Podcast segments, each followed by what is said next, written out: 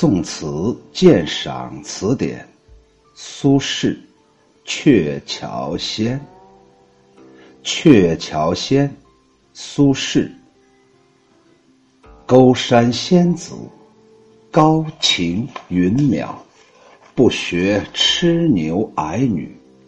凤箫声断月明中，举手谢时人欲去。客茶曾犯银河破浪，尚待天风海雨。相逢一醉是前缘，风雨散，飘然何处？勾山在现在河南的偃师县，勾山仙子指的是在勾山成仙的王子乔。王子乔他本来姓姬。名字叫晋，大约出生于公元前的五百六十五年。他的字是子乔，因为他是王，所以也叫王子乔。实际上他不姓王，是东周时期周灵王姬谢辛的长子。年少的时候，他的父亲极为宠爱，就被封为了太子。这位太子喜欢音律，喜欢吹玉笙，经常在伊水和洛水之间游玩，博学多识，对音律的造诣很深，创造了一套吹笙独奏的乐谱，并能够演奏的惟妙惟肖，才华横溢，传遍诸侯。就是说呀，这全天下的各个诸侯国呀。人们可能不知道这周天子是谁，不知道这首富是谁，但是大家都知道有一个人叫姬晋，也叫王子乔，人家是大音乐家呀。云邈指的是高远的样子，痴牛矮女指的就是牛郎和织女，在这里不仅仅限于牛郎织女。而是代指那些痴迷于俗世的芸芸众生。凤箫声，意思是王子乔吹笙的时候喜欢模仿凤的叫声。时人就是当时看到王子王子乔登仙而去的人们。这段故事我在以前的某一集里曾经说过，这一集我们就不说了。茶是竹筏子。银河就是天河，上就是环还的意思，前缘就是前世的姻缘。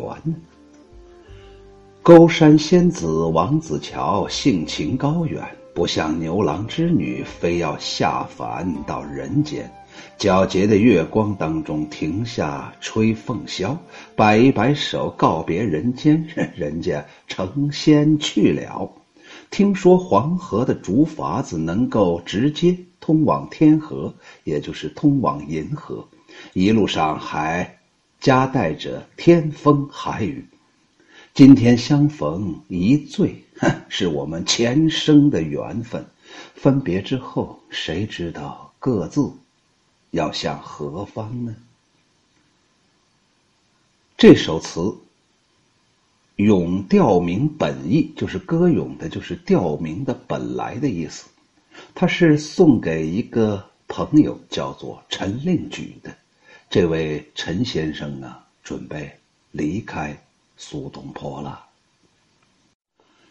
全词在立意上一反往常，他不写男女离恨，而歌咏朋友的情谊。别有一番欣慰，也就是说，《鹊桥仙》这个词牌呀，它最早啊，就是哎呀，男的女的缠绵悱恻，又必须分手，什么举手长牢牢，二情同依依。现在呀，写同性之间的分手了，我跟我哥们儿分手，把你这《鹊鹊桥仙》借用一下，咋地？这首词的上一篇，紧紧的贴入七夕来下笔，但用的却是王子乔飘然仙去的故事。苏轼这首词的上一篇借了这则神话故事，称颂的是一种超凡拔俗、不被柔情羁迷的那种飘逸旷放的襟怀，以开解友人的离思别苦。我估计这位陈先生啊，抱着苏轼的大腿，死活就不走啊，把苏轼的袜子都哭湿了。苏轼只有那一双袜子呀，为了保护自己的袜子，苏轼说：“呃，贤弟呀，起来，起来，起来，起来，不要哭了。男子汉嘛，啊，眼泪怎么这么不值钱呢？好了，哥哥，我送你。”一首《鹊桥仙》吧。发端三句，他赞美王子乔仙心超远，缥缈云天，不学牛郎织女深陷情网，作茧自缚。这一扬一抑，独出机杼，顿成翻案之笔。意思是一下子把人们崇拜的偶像给推翻了，砸烂了。从此以后，咱七夕节不过了。原来这牛郎啊、织女呀，没有一个人智商高啊，脑子有病，脑子进水。你为什么到凡间来了吗？天上不是更好吗？你这七仙女呀，特别傻呀！你找一个智商高的男人吗？你找个牛郎干啥为啥叫牛郎？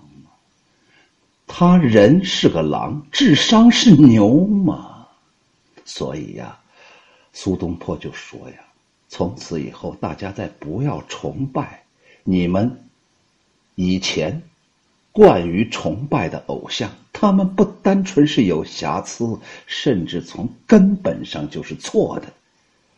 还不如跟我一样崇拜着王子乔吧。你看看人家多潇洒呀！”人世间看不上，那我就到天上去呗。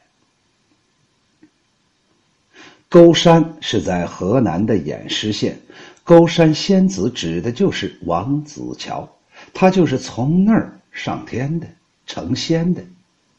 凤箫这两句成的是不学这两句，牛女渡河，两情缱绻，世难割舍。可是人家王子乔却，于月下吹箫吹笙，举手告别家人，飘然而去，不留恋这芸芸众生。前者由仙而入凡，后者超凡而归于仙班，趋向是相反的。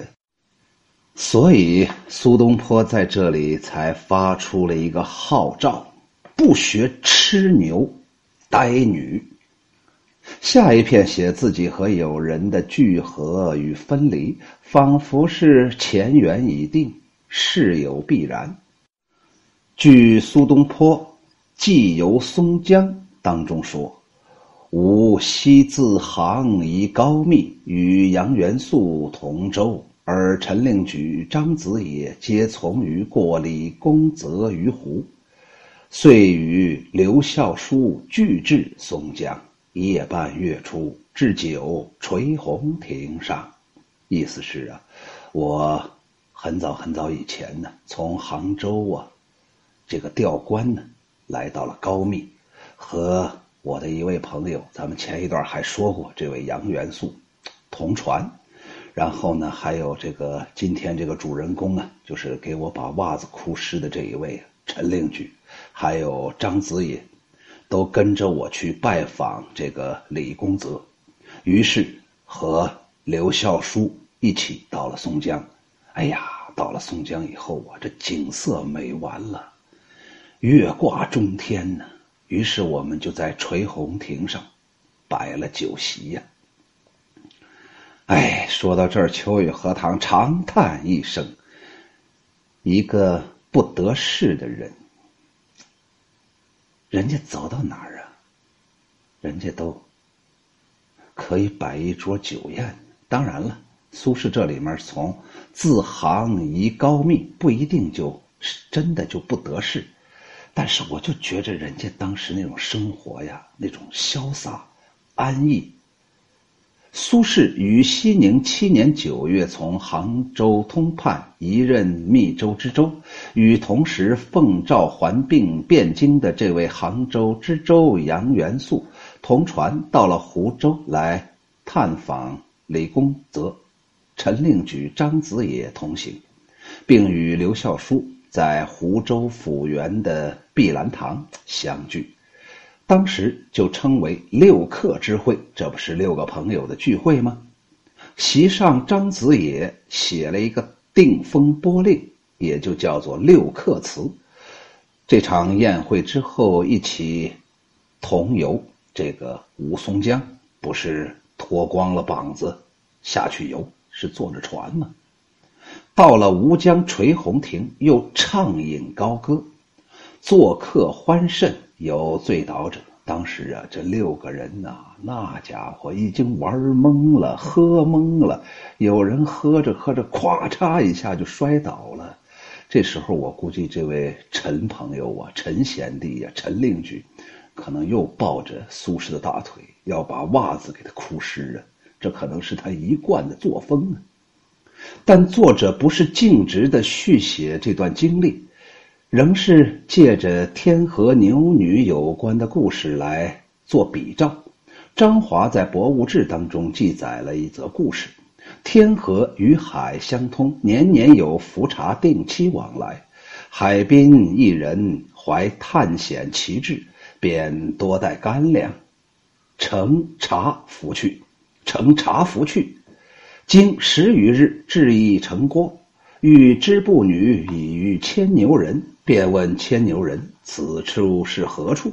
牵牛人告诉他：“回去之后问蜀人严君平便知。”就是张华在《博物志》里面有这么一个记载说：“这个在这个地球之上啊，各位朋友，你们想上天吗？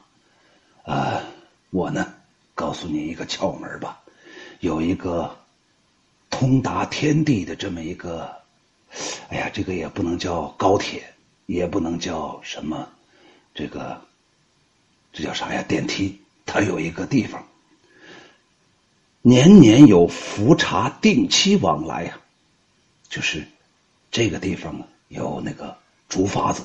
不要看它的外表，真正高大上的往往外表都不是很好看。